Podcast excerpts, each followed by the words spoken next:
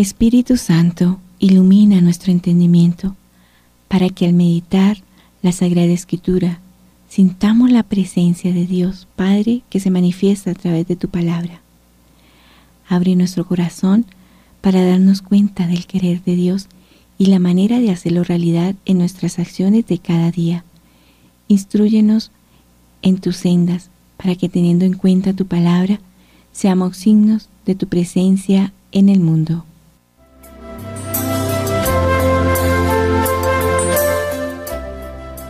Lección Divina Oración Dios Todopoderoso y Eterno, ayúdanos a llevar una vida según tu voluntad, para que podamos dar en abundancia frutos de buenas obras en nombre de tu Hijo predilecto, que vive y reina contigo en la unidad del Espíritu Santo y es Dios por los siglos de los siglos. Amén. Primera lectura. Tú serás el pastor de mi pueblo Israel. Lectura del segundo libro de Samuel, capítulo 5, versículo del 1 al 7 y versículo 10. En aquellos días, todas las tribus de Israel fueron a Hebrón a ver a David y le dijeron, Hueso tuyo y carne tuya somos. Ya hace tiempo, cuando todavía Saúl era nuestro rey, eras tú quien dirigía las entradas y salidas de Israel. Además, el Señor te ha prometido, tú serás el pastor de mi pueblo Israel, tú serás el jefe de Israel. Todos los ancianos de Israel fueron a Hebrón a ver al rey, y el rey David hizo con ellos un pacto en Hebrón, en presencia del Señor, y ellos ungieron a David como rey de Israel. Tenía treinta años cuando empezó a reinar y reinó cuarenta años. En Hebrón reinó sobre Judá siete años y medio. Y en Jerusalén reinó treinta y tres años sobre Israel y Judá. El rey y sus hombres marcharon sobre Jerusalén contra los jebuseos que habitaban el país. Los jebuseos dijeron a David, no entrarás aquí te rechazarán los ciegos y los socojos. Era una manera de decir que David no entraría, pero David conquistó el alcázar de Sión, o sea, la llamada ciudad de David. David iba creciendo en poderío, y el Señor de los ejércitos estaba con él. Palabra de Dios. Te alabamos, Señor.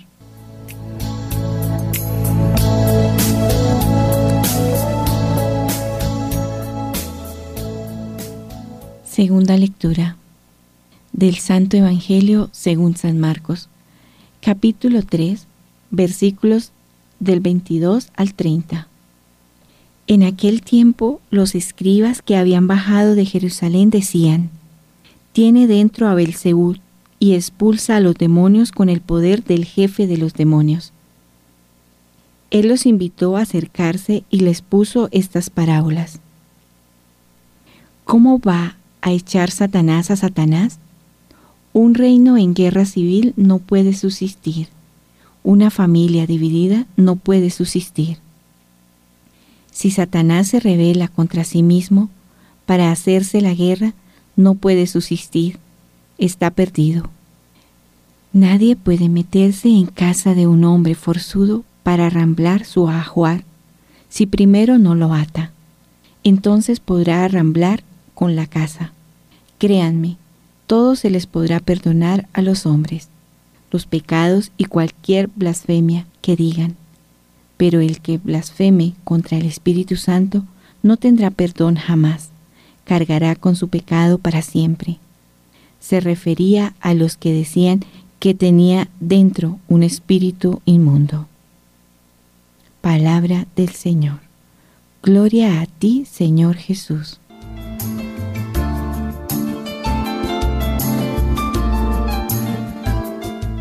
Meditación En la primera lectura, tomada del segundo libro de Samuel, David es alabado por unos miembros del pueblo, mientras que por otros no. Aún así, David se embarca a los que no están de acuerdo con él, se presenta, hace su obra y les cambia la imagen. La primera lectura concluye presentándonos a un rey David victorioso que triunfa incluso donde lo cuestionaban, pues era el elegido del Señor.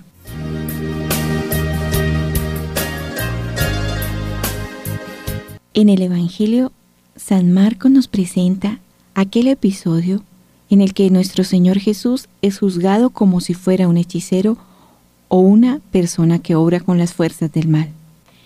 El conflicto crece. Existe una secuencia progresiva en el Evangelio de San Marcos, en la medida en que la buena nueva se afianza entre la gente y es aceptada. En esta misma medida crece la resistencia de parte de las autoridades religiosas. El conflicto comienza a crecer y arrastra y envuelve a grupos de personas. Por ejemplo, los parientes de Jesús piensan que se ha vuelto loco y los escribas que habían venido de Jerusalén piensan que es un endemoniado. Marcos 3, 22.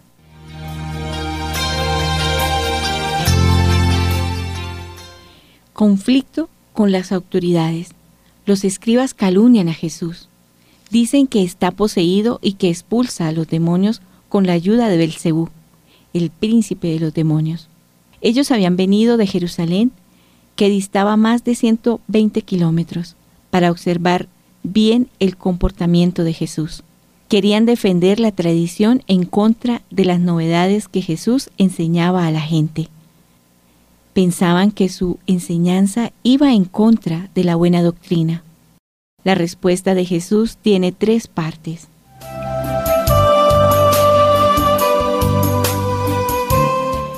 Primera parte, la comparación de la familia dividida. Jesús usa la comparación de la familia dividida y de reino dividido para denunciar lo absurdo de la calumnia. Decir que Jesús expulsa a los demonios con la ayuda del príncipe de los demonios significa negar la evidencia. Es lo mismo que decir que el agua está seca y que el sol es oscuridad. Los doctores de Jerusalén calumniaban porque no sabían explicar los beneficios que Jesús realizaba para el pueblo. Estaban con miedo de perder el liderazgo.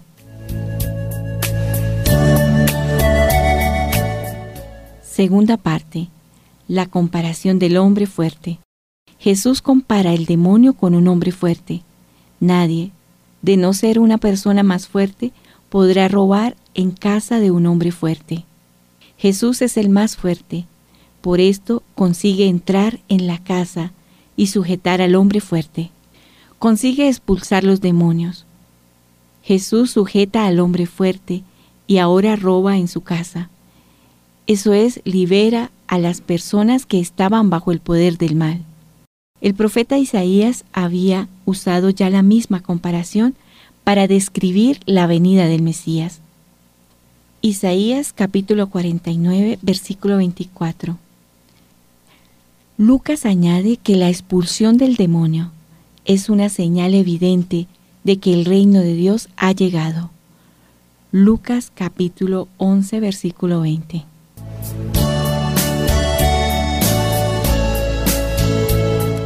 Tercera parte. El pecado contra el Espíritu Santo. Todos los pecados son perdonados, menos el pecado contra el Espíritu Santo. ¿Qué es el pecado contra el Espíritu Santo? Es decir, el Espíritu que lleva a Jesús a que expulse el demonio, viene del mismo demonio. Quien habla así se vuelve incapaz de recibir el perdón. ¿Por qué? Aquel que se tapa los ojos, ¿puede ver? No puede. Aquel que tiene la boca cerrada, ¿puede comer? No puede. Aquel que no cierra el paraguas de la calumnia, ¿puede recibir la lluvia del perdón? No puede. El perdón pasaría de lado y no lo alcanzaría. No es que Dios no quiera perdonar, Dios quiere perdonar siempre, pero es el pecador que rechaza el perdón.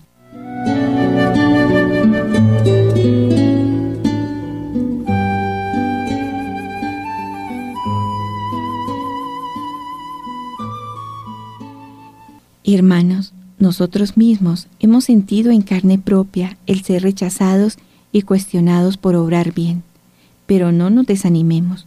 Estamos comenzando un nuevo año y las bendiciones del Señor ya están por llegar.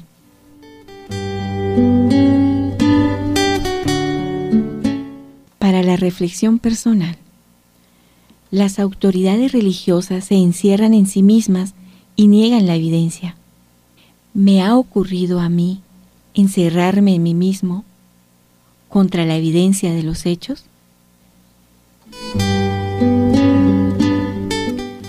La calumnia es el arma de los débiles. ¿Has tenido experiencia en este punto?